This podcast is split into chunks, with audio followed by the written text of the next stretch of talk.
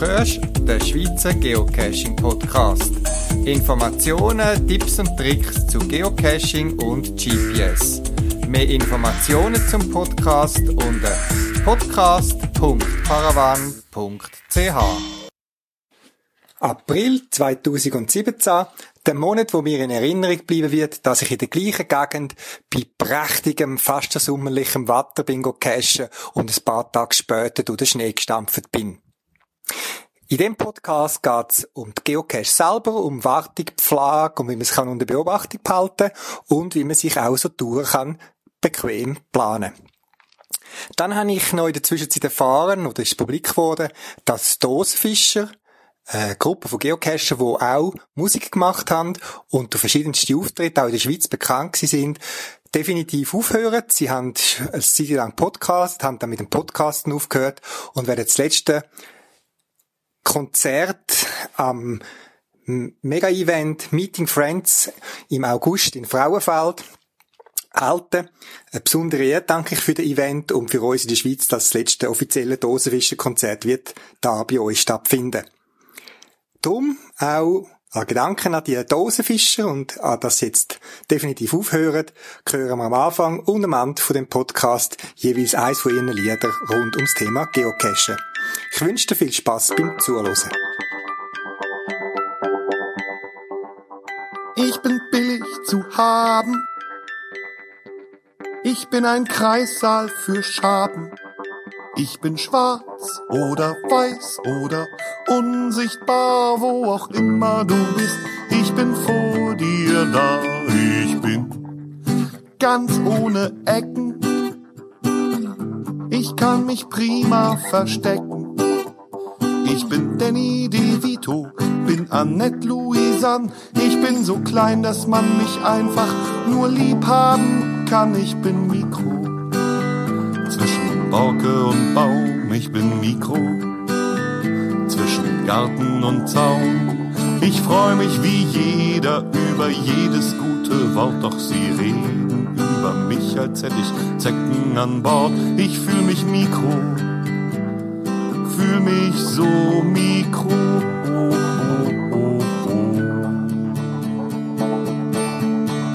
Ich bin die schweigende Mehrheit, ich hau niemand von den Socken. Das sind alles keine Freunde, die wollen alle nur locken. Ich bin Mikro.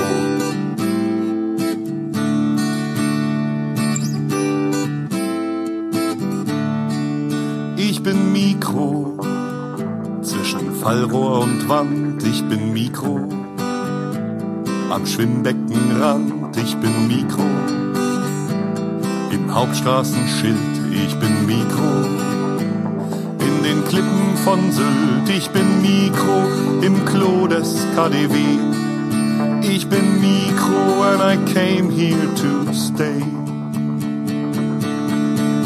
Ich bin die schweigende Mehrheit, ich hau niemand von den Socken. Das sind alles keine Freunde, die wollen alle nur locken. Ich bin Mikro in einem Papierkorb an der Champs-Élysées. Ich bin Mikro and I came here stay. Seit dem letzten Podcast haben mich meine eigenen Cache ein bisschen beschäftigt. Einerseits ist Frühling, wo ich sowieso bei den meisten vorbeigehen und ein bisschen Kontrolle machen, wie es den Winter überlebt haben. Ausgangslage war aber ein Cache, wo ich die Meldung bekommen dass unterwegs etwas nicht mehr ganz in Ordnung ist. Ich habe den Cache deaktiviert temporär und bin kurz darauf aber schon vor Ort gewesen, um das Teil reparieren, wo einfach eine gewisse Abnutzungserscheinungen gezeigt hat. Dann ist auch noch ein neuer Cache von mir aufgegangen. Ich habe den bei drei Vierteljahren schon fast fix fertig bei mir die gehabt, aber ein anderer Cache in der Nähe, ein kleiner Pettling irgendwo in einem Gebüsch hat äh, mein Cache behindert. Es gibt ja einen Mindestabstand von diesen 181 Meter von Cache zu Cache und Cache-Stationen zu einem anderen Cache hat mich behindert und ich habe schon den Eindruck gehabt, dass es ein Cache ist, der nicht ewig wird heben, wie sich auch der Owner äh, beteiligt bei Cash-Wartung, wo gemeldet worden ist und so weiter. Und dann ist es nur eine Frage von der Zeit gewesen, bis er äh, deaktiviert worden ist, einmal von einem Reviewer und dann nach einem mehrfachen Ermahnen vom Owner, er soll dort irgendwie aktiv werden, ist dann der Cache archiviert worden und es hat Platz gegeben für meinen Cache, wo eigentlich schon fast fix fertig war. Das Lustige war, eben, ich hatte den Cache bereits fast alles vorbereitet haben ein paar Details gefehlt, und ich dann wirklich erst haben können oder wollen machen, wenn ich gewusst habe, dass ich ihn platzieren kann. Und es ist so ein Multi, wo man sich ein bisschen Gegend vom Cache, sag's jetzt mal so, im, im Grossraum Bahnhof Angi von der Stadt Zürich, muss anschauen. Und man hat ja immer den Eindruck, ja, so eine Stadt mit Baulichkeiten, das ist etwas Stabiles, das verändert sich nicht, das wächst nicht, das wirft keine Blätter ab und so weiter. Und trotzdem habe ich beim eigentlich der letzten Kontrollrunde, wo ich nochmal alles durchgecheckt habe, festgestellt, dass sich baulich etwas an einem Haus verändert hat, wo ewig den gleichen Zustand hat. Ich habe das nie anders gekannt oder wahrgenommen. Und prompt kurz vor dem Platzieren von meinem Cache ist dort etwas Bauliches verändert worden an dem alten, ich glaube auch denkmalgeschützten Gebäude. Also, nochmal müssen über meinen Cache reingehen, respektive ein Teil von dem Cache, wo man braucht, um ihn zu finden. Dann ist aber alles parat. Ich konnte den Cache platzieren und bin natürlich gespannt auf die Reaktionen. Die Reaktionen sind wie immer sehr schnell gekommen. Nach etwa drei, drei Stunden oder so ist der erste Found-Eintrag gekommen, das Log, und die Logs freuen mich, das ist ja quasi die Belohnung für den Owner. Lustigerweise, das zweite Log hat schon irgendetwas komisches bemerkt dass etwas nicht genau gestummen hat, und das hat mich eigentlich erstaunt.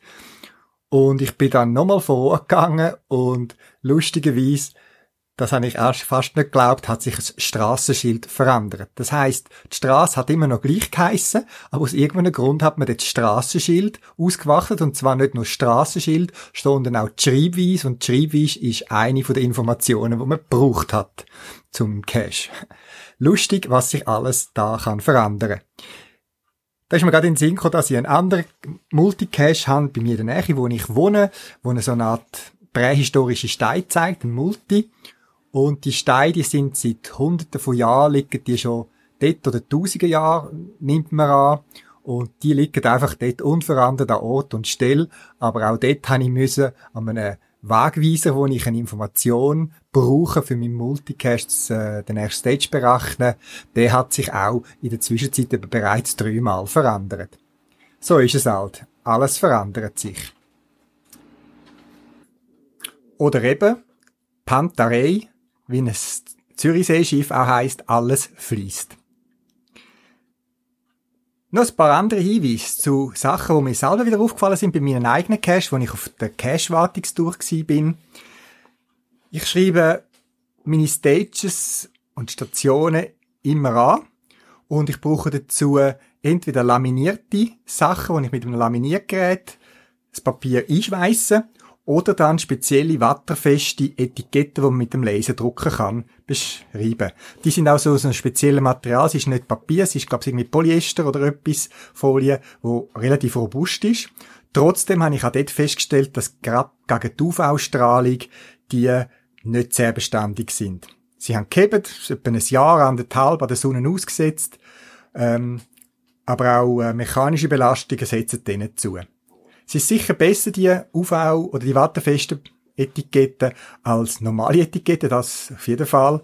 Trotzdem habe ich auch dort immer ein paar auf Reserve zusätzlich gemacht, wenn ich einen Cache parat gemacht habe, in meiner Reserveteilkiste von meinen Cache, die ich allen empfehle, die irgendwie Cache draussen haben, dass schnell reagieren können, hat so Etiketten vorher gehabt, ich habe ein paar müssen abdrucken und habe dann verschiedenste Etiketten beschriftet. Es sind auch Etiketten, die darauf hinweisen, dass das ein Cache ist, äh, mit einer Kontaktmöglichkeit, ein Hinweis, dass es ein Geocache ist, mit einem Verweis auf die Webseite und auch äh, meine Kontakt-E-Mail-Adresse ist drauf und eben auch schreiben drauf, dass die Cache regelmäßig von mir kontrolliert werden und auch keine Gefahr darstellen für Natur und Umwelt.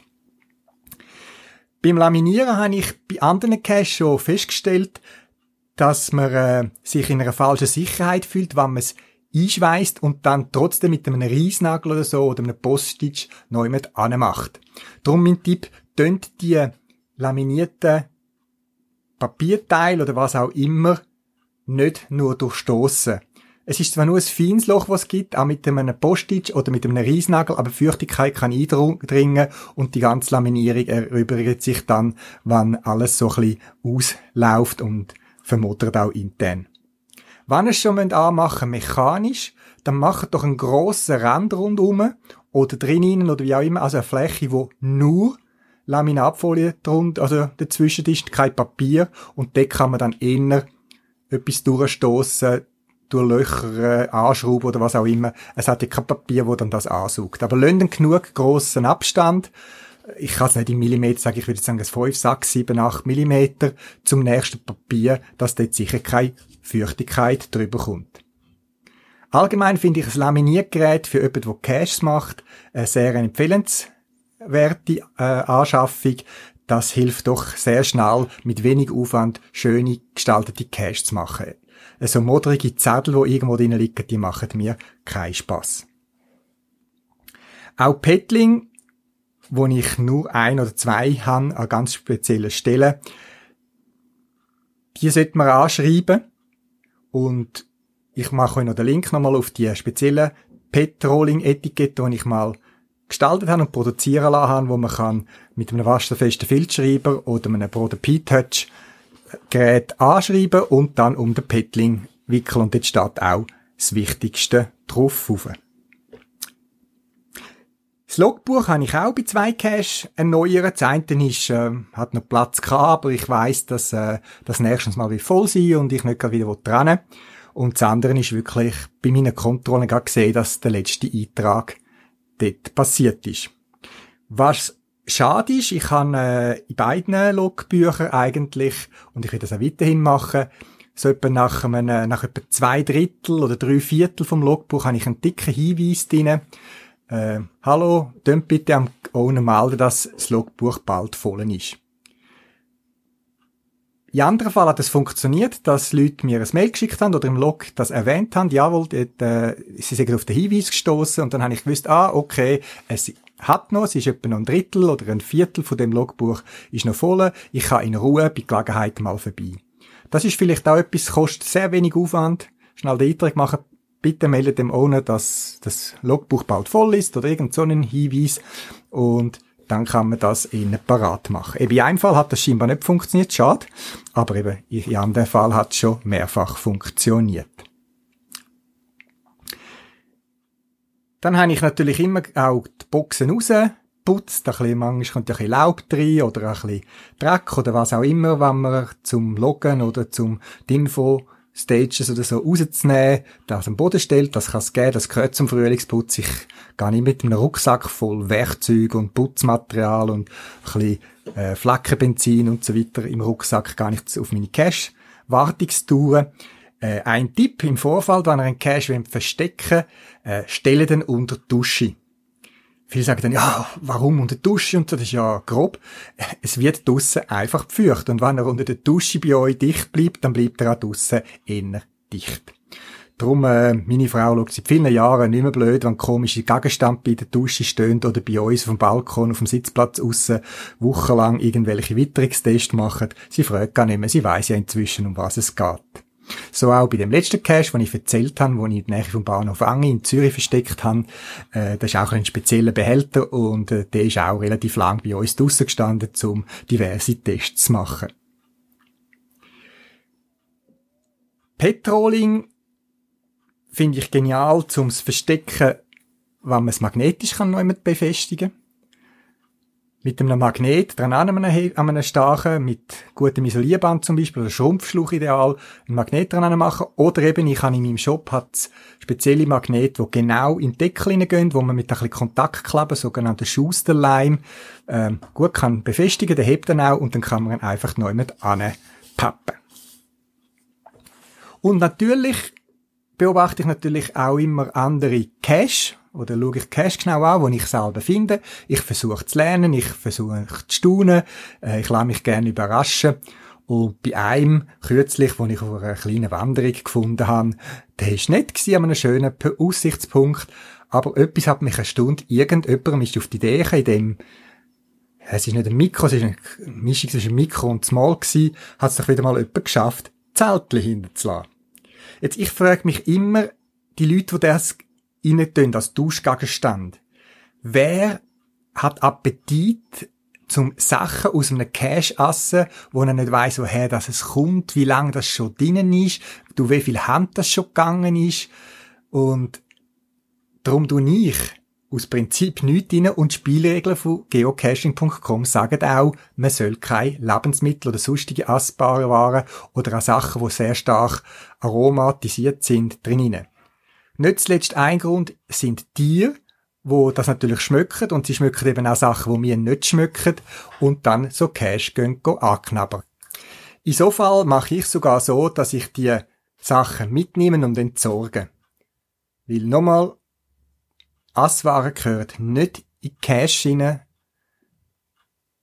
und ich, also mir käme es nie auf die Idee, etwas daraus rauszuessen, auch wenn es noch irgendwie eingepackt ist, man weiß nicht, was für ein Zustand das ist.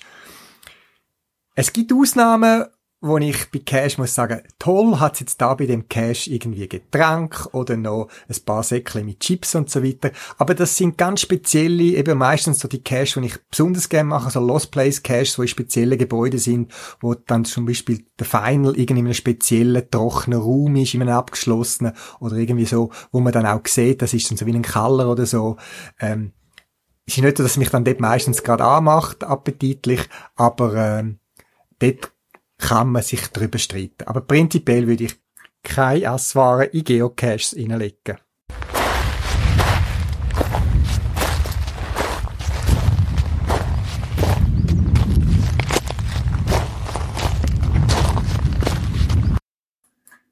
Jetzt, wo der Podcast entsteht, hat das Wetter, das Frühlingswetter ja wieder umgeschlagen. Es war schon mal schön und warm und jetzt ist es kalt, es regnet und schneit. Dort, was noch schön war, habe ich schon die erste kleine Frühlingswanderung gemacht und habe natürlich gerade die Gelegenheit genutzt und einen Wandercache gemacht, eine Serie von verschiedenen Caches unterwegs auf dem Weg, wo wir gelaufen sind. Es sind alle mehr oder weniger vom gleichen Owner gewesen, aber gerade der erste war gerade ein rechter Dampfer gewesen. Und zwar ist der Cache schlussendlich irgendwie bei 30 Meter neben den Koordinaten gewesen, die ursprünglich angegeben sind. Und wenn ich nachher online in den Logs nachgelesen habe, habe ich gesehen, dass der Owner schon mehrmals auf den Umstand aufmerksam gemacht worden ist.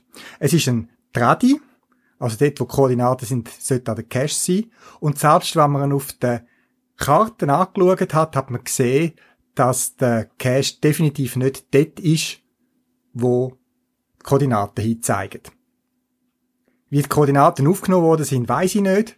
Es empfiehlt sich ja immer, die Koordinaten mehrfach zu messen, entweder mit der Mittlungsfunktion, wo das GPS normalerweise eingebaut hat, oder man misst an verschiedenen Tagen oder Zeiten mehrfach die Koordinaten und tut es dann mitteln. Auf jeden Fall lohnt es sich, das zu kontrollieren auch auf der Karte. Man kann ja zum Beispiel bei mir auf der Webseite Koordinaten relativ einfach umrechnen lassen, Schweizer Koordinaten und kommt nachher gerade die Karte, die Schweizer Landeskarte angezeigt über, wo der Punkt liegt. Ich finde es schade, wenn ein Owner, der auch aktiv ist, wie ich gesehen habe, und die Mails ja überkommt, nicht reagiert. Man könnte den Cache deaktivieren, bis die Koordinate neu bestimmt ist, oder wenn man nicht vor Ort ist, könnte man einen Hinweis machen. Wie auch immer. Ich finde es schade. Das sind so die schlechter Cash, muss ich ehrlich sagen, wo mich dann auch am Mix enttäuscht. Dass man reagiert auf Meldungen, auch wenn etwas nicht zwag ist. Ich bin auch schon in der Ferien gewesen, wo ich äh, Mitteilungen bekomme, dass etwas mit dem Cash nicht in Ordnung ist. Der Cash ist zwar nicht weg aber es ist, glaube ich, irgendwie ein Logbuch zerfledert oder irgend sowas. Und dann, dass man wenigstens reagiert und einen Eintrag macht, als Owner, jawohl, ich habe es zur Kenntnis genommen, es wird behoben, aber ich komme nicht gerade vor Ort, es geht noch zwei, drei Wochen das ist etwas, was für mich auch ein guter Cache auszeichnet. Ein Cache, wo gepflegt wird, unterhalten und wo sich der ohne drum kümmert. Und in letzter Zeit bin ich ein paar Mal auf Cache gestoßen, auch auf den Cache, wo ich am Anfang erwähnt habe, wo quasi das Aussetzen von meinem neuen Cache lange Zeit blockiert hat. Der ist auch sehr lang als Need Maintenance, also braucht Wartung, markiert gewesen und es ist nichts passiert. Es würde mich jetzt auch noch wundern, ob der andere Cache, der in der Zwischenzeit ins Archiv gewandert ist, ob dort noch etwas gemacht worden ist. Weil der Owner selber, der ist seit etwa einem Jahr nicht mehr aktiv und ich vermute, dass die Überreste von dem Cache jetzt halt Abfall sind. Schade, Schade, schade. Ich denke, ein Cache, ein Cache-Owner sollte sich von der Geburt vom Cache in Anführungszeichen bis zum Tod, bis zur Beerdigung um den Cache kümmern und ein sauberes Archivieren, wo auch das physikalische Entsorgen vom Cache beinhaltet, sollte zu einem Cache gehören.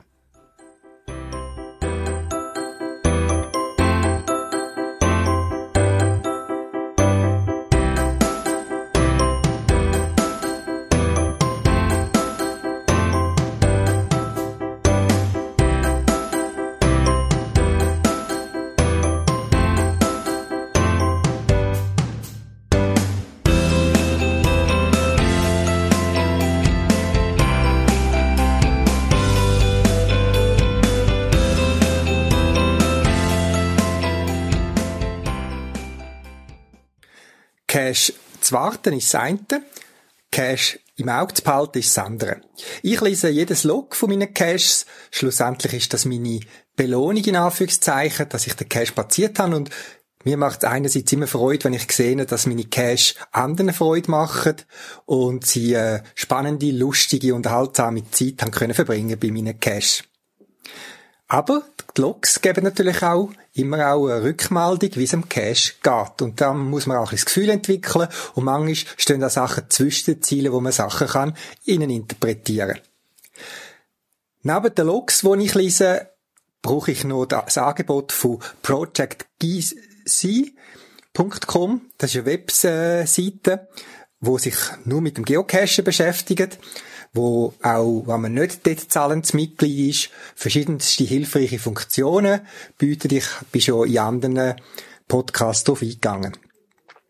Was ich aber als zahlendes Mitglied bei projectgc.com dort vor allem brauche, das ist die Funktion, dass man sich dort kann automatisch benachrichtigen kann, wenn bei einem von seinen Cache ein ein Logeintrag nachträglich geändert wird, dann kommt man dort zurückgeschickt über, sonst müsste man immer aktiv nachschauen, weil geocaching.com selber bietet die Funktion nicht, wenn es Log editiert wird, nachhinein. Das kommt man einerseits mitteilt über, wenn man das angewählt hat.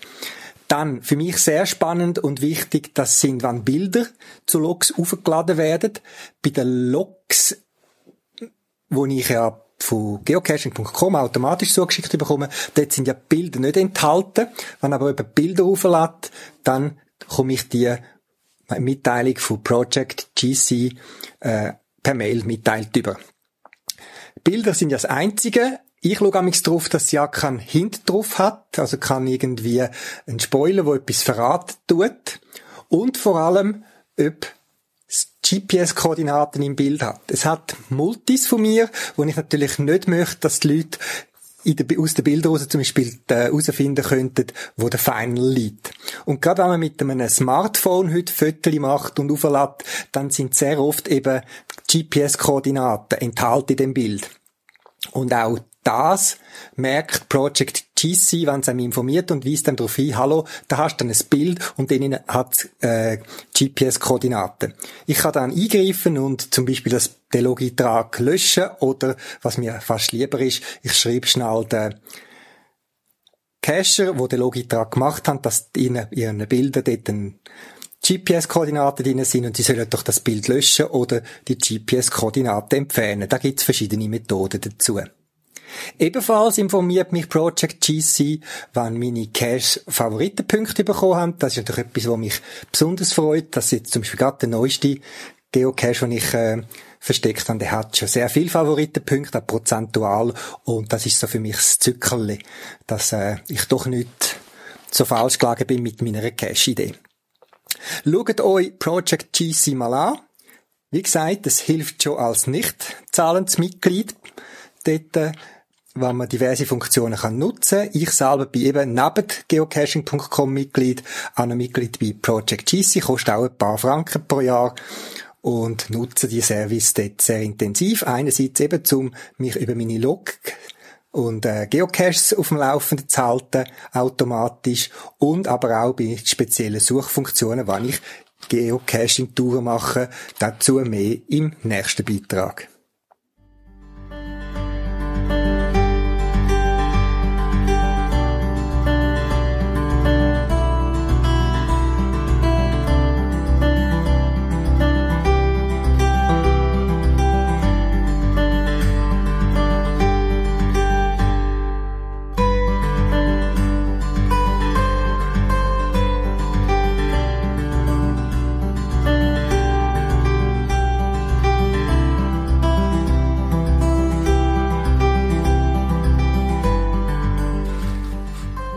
Egal, ob ich normal in die Ferien gehe, das heisst, mit meiner Frau zusammen irgendeine Reise machen und auf dieser Reise nebenbei ein bisschen geocachen oder ganz spezielle Geocaching-Ferien planen, das GPS ist immer dabei. Und gerade auch wenn ich ins Ausland gehe, nehme ich das äh, Auto-GPS, das auch von der Garmin ist, mit, wo ich normal brauche, um irgendeine Adresse zu finden, um neu mit hinfahren, weil es mir doch auch im Ausland sehr hilft, reich ist, wenn ich irgendwie ein Hotel schneller finde und so weiter. Und vor allem ist es viel billiger, als wenn ich ein Mietauto zum Beispiel miete und dort noch ein GPS als Option dazu miete. Die sind, finde ich, verhältnismäßig teuer meistens und mein GPS hat irgendwie etwa um 150 Franken gekostet und hat die ganze Karte von Europa drinnen und lebenslange Update ist inbegriffen. Also das normale Hand-GPS, wo ich momentan mit dem Garmin Oregon 700 meistens unterwegs bin. Und das Auto-GPS, das älteste Neue, ist bei mir immer dabei, wenn ich ins Ausland gehe. Vielleicht nochmal ein Hinweis, ich habe es schon mal erwähnt, wenn ich äh, verreise und vielleicht einmal muss fliegen oder so, dann packe ich GPS, Hand-GPS meistens in den Rucksack dass ich das dabei habe. Und das Auto-GPS tue ich immer so in eine Art Töpper, also so einen typischen Cash-Behälter eigentlich, dass er ziemlich auch ein bisschen stoßgestützt ist. Einmal ist mir wirklich ähm, GPS kaputt gemacht worden auf dem Transport mit dem Flugzeug, obwohl dick eingewickelt in, in ein Bad durch und so weiter, ist irgendein Schlag oder etwas muss passiert sein und hat das Display zerstört. Seitdem tue ich mein äh, Navi immer in so eine Art Tupperware, wie man es kennt, vom Geocachen, wo es ähm, ziemlich auch geschützt ist vor dem Zusammendrucken. Aber das GPS hat nicht nur ähm, Stoßschutz auf der Reise dabei, sondern es hat auch meine Reiseplanung mehr oder weniger drauf. Dann, so wie man kann auf normalen Hand-GPS Geocache-Files, GPX-Files oder POI-Files oder so laden, kann man das natürlich auch bei einem Autonavi. Ich brauche dazu eben die Software Garmin Basecamp wo man kostenlos von Garmin überkommt und wo man kann seine Planung machen ein wichtiger Hinweis, wenn ihr das erste Mal euer GPS dort anschließt, dann geht's ziemlich lang, weil sich Garmin Basecamp holt sich eine allfällig installierte Karte vom GPS, lädt aufs ähm, Basecamp und immer wenn man das äh, Navi dann angeschlossen, kann man die Karte von dem Gerät auch im Basecamp nutzen. Und im Fall vom Nuvi ist das eben ähm, die Europakarte, die Strassenkarte mit allen Adressen und so weiter. Am Basecamp schätze ich, dass man kann Ordner anlegen und Listen. Ich habe zum Beispiel einen Ordner Ferien und dann dort drunter Listen mit meinen verschiedenen Ferientouren. Ich füge zum Beispiel meine Hotel ein als Punkt. Man kann relativ einfach Punkte setzen dort. Man kann denen beliebige Namen geben. Man kann auch nach, äh, eben wenn man die äh, Strassenkarte drauf hat, kann ich auch nach Adressen direkt suchen und kann dann das Hotel oder was auch immer markieren. Der Vorteil ist, man kann sehr einfach dort auch den Namen vergeben und ein Icon, wo man in Erinnerung bleibt. So haben eben die Hotel haben für mich immer ein eigenes Icon oder ich tue auch Parkplatz drauf von Geocache. Ich tue Geocache typischerweise nicht unbedingt aufs Navi, dass es ein bisschen übersichtlich bleibt. Die habe ich dann auf dem Handgerät drauf. Aber in der, im Navi tue ich meistens Parkplatz, sofern angegeben von Geocaches, draufladen.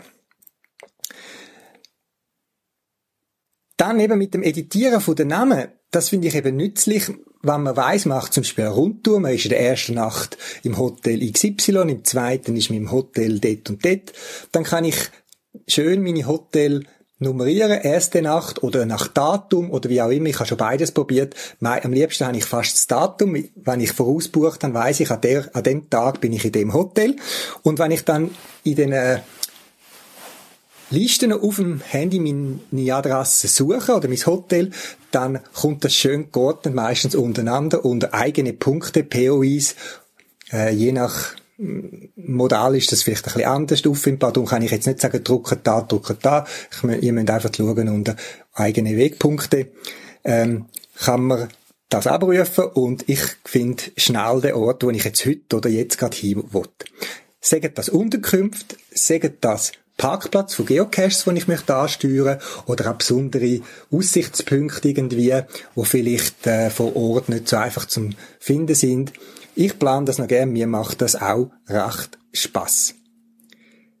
Wie gesagt, es ist sehr einfach, den Punkt hinzuzufügen, Namen zu verändern, verschiedene Icons zu setzen, dass man äh, schnell die Übersicht hat.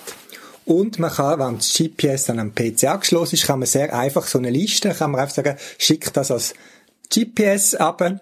Und egal, ob es jetzt ein Handgerät ist oder das Autonavi, das ähm, Basecamp macht dann das schon richtig. Wichtig ist, dass man sich bewusst ist, gerade wenn man das viel macht, dass man auch die Punkte dann vielleicht selber muss löschen, wenn man es nicht mehr braucht. Speicher ist ja heute meistens kein Problem und gerade so einzelne Wagpunkte, das ist, äh, braucht nicht viel Platz, von dem kann man es auch einfach drauf lassen, aber einfach, man muss manuell löschen. Wenn er auch im, im GPS navigieren, das ist am PC angeschlossen, dann könnt ihr wie bei einem USB-Stick oder wie einem normalen äh, GPS, den ihr vielleicht sonst kennt, könnt ihr euch über, über die Ordnerstruktur Garmin könnt ihr euch aber navigieren in, in Ordner GPX oder POI oder was auch immer und ihr findet dann meistens auch eure Datei mit euren Wegpunkten. Für mich, wie gesagt, ist das sehr hilfreich. Bei grösseren Reisen mache ich meistens ein, zweimal pro Jahr dann auch ein Fotobuch nach der Ferien und auf den Deckel auf der Rückseite meistens tue ich auch, gerade auch den Ausschnitt von der Karte aus dem Basecamp, mache ich ein Bildschirmfoto und das gibt dann quasi gerade die Karte von eben von der, von dem Fotobuch und dann habe ich all die Wagpunkte da drauf und weiss, ah ja, da sind wir in dem Hotel gewesen und da sind wir da durchgefahren. Das hilft mir noch meine Erinnerung wieder ein bisschen aufzufrischen und ich finde, das geht quasi gratis aus dem Basecamp raus. Schaut euch die Software mal an. Man muss ein bisschen damit spielen, ein bisschen umgehen lernen. Es hat ein paar Eigenheiten wie jede Software, aber es lohnt sich gerade auch, wenn ihr Planungen habt und vor allem, ich lösche die alten Ferienreisen oder Touren meistens nicht. Und es hat es auch schon gegeben, dass Leute gefragt haben, du, wo sind die da gewesen? Sind doch da in Irland gewesen? Wo sind die da genau durch? Und ich habe nicht alles im Kopf, ich kann mir die Namen meistens auch nicht so merken. Und dann kann ich schnell in die Liste gehen und kann das ausdrucken auf Papier und das zum Beispiel weitergeben an andere. Wie gesagt, Garmin Basecamp, kostenlos, unterstützt all Garmin-Geräte und ich finde es eine super Sache, gerade auch wenn man will, so Touren, Ferien mit oder ohne Geocache planen. Das ist die Frage. Zwei A's oder eins? Das ist ganz schwer zu erkennen hier. 53 Grad. Vielleicht müssen wir jetzt, Ja, jetzt müssen wir wahrscheinlich erstmal zu den Koordinaten und dann kriegen wir da die Zeit für Und euch. dann haben wir quasi Zeit. blockiert, hast du nicht? Moni sucht sensible Männer wie Martin. Martin sucht sensible Männer wie Max.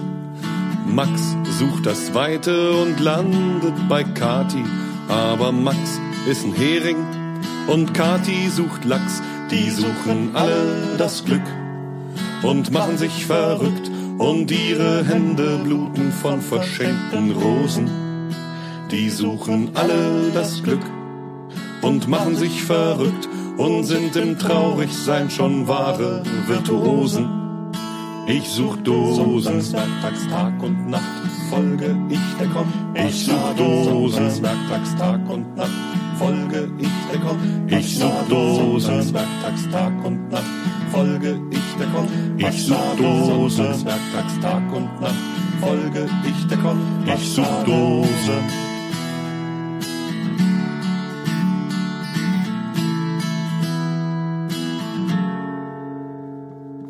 Tanja sucht ein Zimmer, denn in ihrem wohnt Thorsten, der eine Mama sucht, die ihn lieb hat und die Wäsche macht. Thorstens Mama sucht ihre Jugend, lässt sich bürsten mit Borsten. In ihrem Wellness-Tempel sucht man einen Pförtner für die Nacht. Die suchen alle irgendwas und machen sich verrückt und sich vor Panik in die viel zu dicken Hosen. Die suchen alle irgendwas und machen sich verrückt und nur die abgebrühten wagen noch Prognosen. Mir egal, ich such Dosen, Kästen groß und klein, im Grünen und an Au. Ich such Dosen, Kästen groß und klein, im Grünen und an Au. Ich such Dosen, Kästen groß und klein, im Grünen und an Au. Ich such Dosen, Kästen groß und klein, im Grünen und an Au. Ich such Dosen.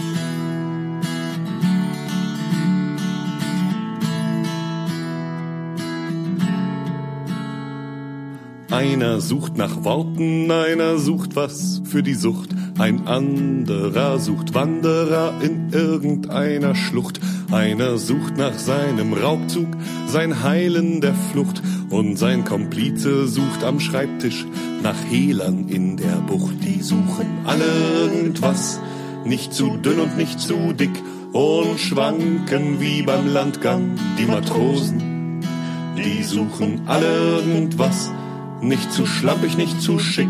Ich mach da nicht mit, ich mach da nicht mit.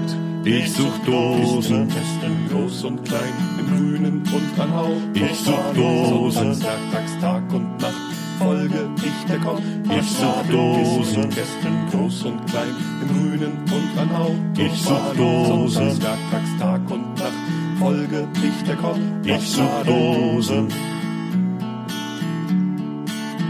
Ich such Dosen. Ich such Dosen. Pluderdosen, Cargodosen, Ich such Dosen. Unterdosen, Badedosen. Ich such Dosen.